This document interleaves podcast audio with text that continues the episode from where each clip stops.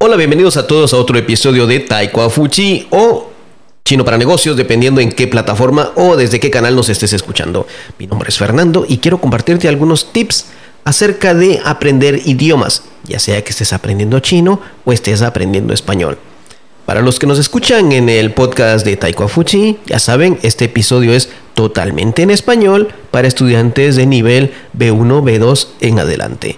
Para los que nos escuchan en el podcast de Chino para Negocios, pues también este contiene información valiosa para ustedes, los que están aprendiendo chino y se preguntan, ¿qué chino voy a aprender? Igual que los que estudian español preguntan, ¿qué español voy a aprender?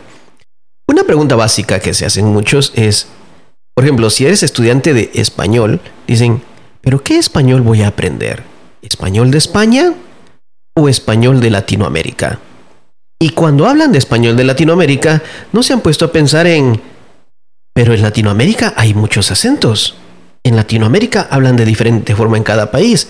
Voy a aprender a hablar como hablan en México, o como hablan en Argentina, o como hablan en Colombia, o como hablan en República Dominicana. ¿Qué español voy a aprender? Y y esa es una pregunta que se hacen muchos estudiantes chinohablantes o de cualquier, o de, cualquier idioma cuando quieren estudiar español.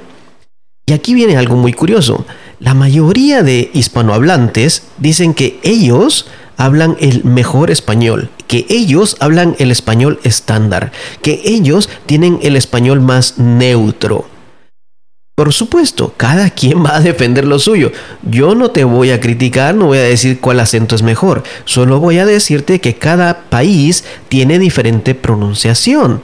Incluso me atrevo a decirte de que en cada país, dentro de cada país, si lo dividimos entre norte, sur, este, oeste y centro, cada quien tiene diferente acento. No me lo vas a negar. En tu país, cualquiera que sea, vas a una ciudad vecina o vas a una ciudad del norte y una ciudad del sur de tu país y te vas a dar cuenta que tienen diferente pronunciación o acento. Y vas a decir, ah, esta persona es del norte. No, no, no. Este habla como los del oeste de mi país. Sí o no. No me lo vas a poder negar. Incluso en España, la pronunciación del el norte y el sur, el centro es totalmente diferente. Y se critican entre unos y otros, así que no existe un español, por decir así, estándar que se aplique para todos. No lo hay en pronunciación, en acento, atención, pero gramaticalmente hablando, todos seguimos las mismas reglas gramaticales. Eso sí es algo que no va a cambiar de país a país. Quizás en algunos casos, pero sea en forma coloquial o informal. Por ende, en Latinoamérica, recuerdo yo en Guatemala, cuando era niño y estudiábamos eh, las clases de idioma español, estudiábamos el uso del vosotros, aunque en Guatemala no lo usábamos. Pero sí lo estudiábamos porque era parte de la gramática. Eso sí, en la escuela no nos enseñaban la conjugación del vos, que es muy común en Guatemala y en muchos países de Centroamérica y Suramérica, pero lo usábamos y todos nos decían que esa era una forma normal de hablar, pero gramaticalmente estaban las otras. Y no pasa nada, y así lo aprendimos. Y muchos hispanohablantes nativos, a veces cuando no tienen contacto con eh, personas de otros países, no van a entender tampoco algunas frases, algunas expresiones, porque son muy locales. Entonces, no existe eso del español estándar porque no hay algo que entendamos todos parejo. Existe algo parecido, parecido, pero no corresponde a ningún país. Es hablando gramaticalmente. Y lo mismo pasa con los latinos cuando quieren estudiar chino. Se preguntan, ¿pero qué chino voy a aprender? ¿El de Taiwán? ¿El de China? ¿Cuál chino? Y perdona que te diga esto, pero si te vas a China, la forma en que pronuncian, por ejemplo, en Beijing, Shanghai, comparado con lo que pronuncian en el sur, como Guangdong, el área de Hong Kong, Shenzhen, es diferente. Y si nos vamos al otro lado, también es diferente hacia el oeste, oeste.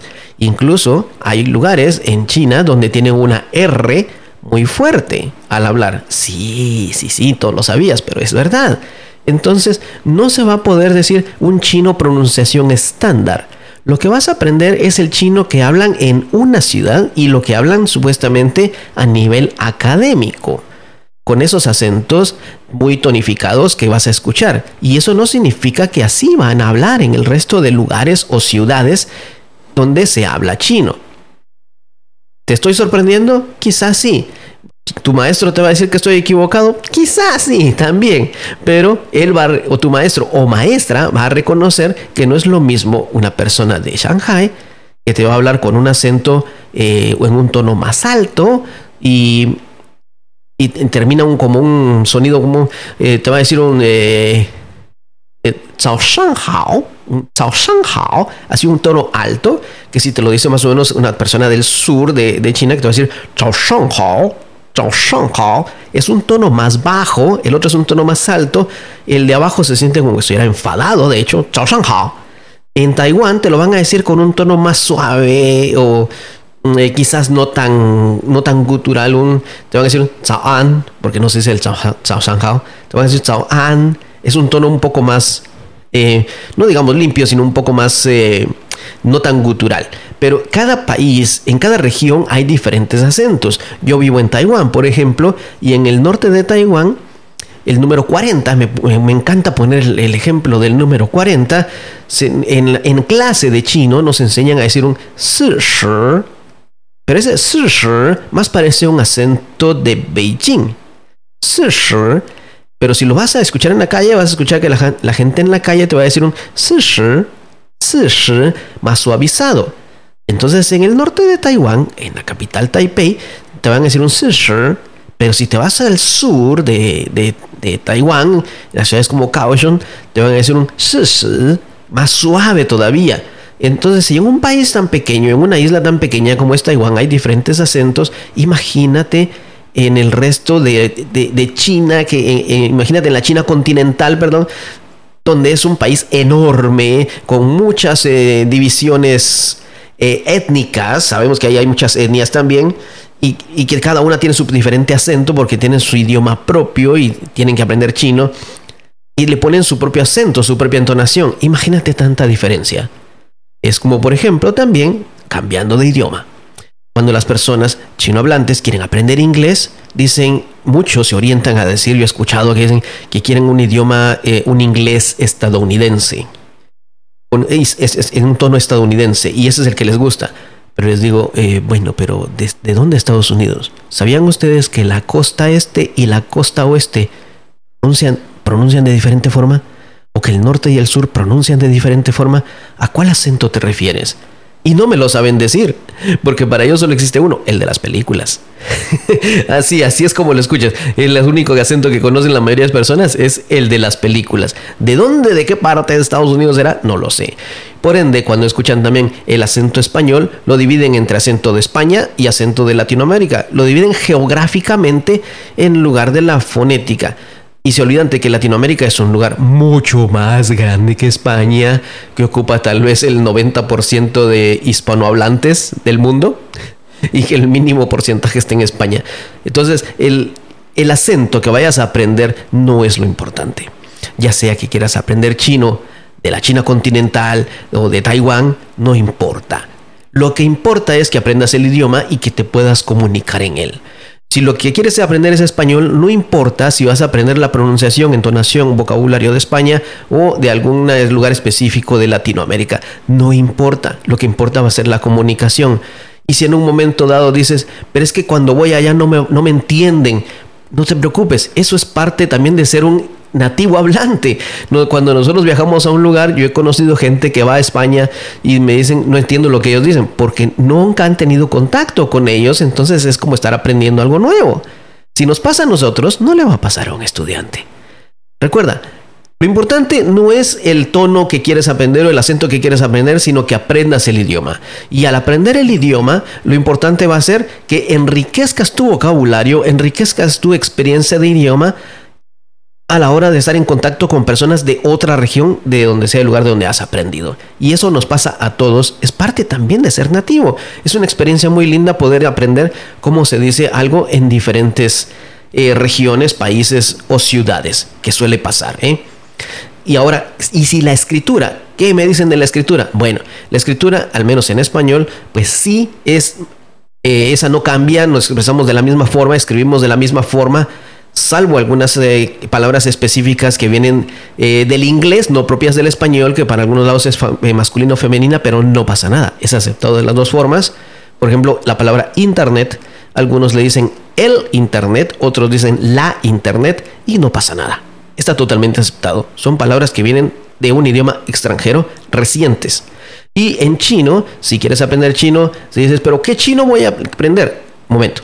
La pronunciación. Ya hemos hablado de eso. Eso no importa. Que importa, aprendas una. La escritura, si quieres ir a vivir, trabajar, estudiar, viajar en, la, en, China, pues te recomiendo estudiar entonces la, la escritura simplificada. Pero si tu propósito es viajar a tierras como Hong Kong o eh, Macao, Taiwán, pues te recomiendo entonces estudiar la escritura tradicional. Entonces todo va a depender de a dónde quieras ir. Atención también, muchas personas eh, chino hablantes de Taiwán me han dicho que ellos pueden leer y entender muy bien el chino tradicional. Es como decir como es simplificado, es como una taquigrafía de español. Ellos ven la simplificación o la abreviación de los caracteres. Ahora, no sé, no sé si las personas de China pueden entender totalmente los caracteres tradicionales. No he tenido contacto con ellos, solo recuerdo uno que me dijo que podía entender, pero al hablar. De escribir no lo sé, tendría que preguntarle a alguien. Si alguien tiene experiencia y nos la quiere compartir, será muy bienvenida. Este episodio de hoy está basado en eh, uno de mis escritos también, que he estado hablando anteriormente con ustedes acerca de escribir, eh, mi práctica de escribir chino, acerca de qué chino quieres aprender, qué tono quieres aprender. He estado basado también en que personas que escuchan a, un extranjero hablar chino por primera vez no pueden reconocer el país porque no han tenido contacto con él y todo es cuestión de acentos. No te preocupes, el acento se va corrigiendo con el escuchar. Si no escuchas, no corriges el acento. Entre más contacto tengas con el idioma, mejor. Así que no te, no te preocupes tanto por si al principio cometes errores, entre más contacto tengas, entre más inmerso en el idioma estés, mejor te va a ir. Te motivo a seguir aprendiendo. Recuerda, síguenos en nuestras redes sociales, Chino para Negocios, eh, Taekwondo Fuchi, eh, Yunfei, Conquer Language. Síguenos en estas redes sociales, nos vas a encontrar fácilmente. Tenemos más información de cursos. Hay cursos de chino en línea, cursos de español en línea y esperamos poder saber más de ti y desde dónde nos escuchas. Comparte este episodio con alguien si crees que le puede ser útil. Esto ha sido todo por hoy. Nos vemos en el siguiente episodio. Yo soy Fernando. Adiós.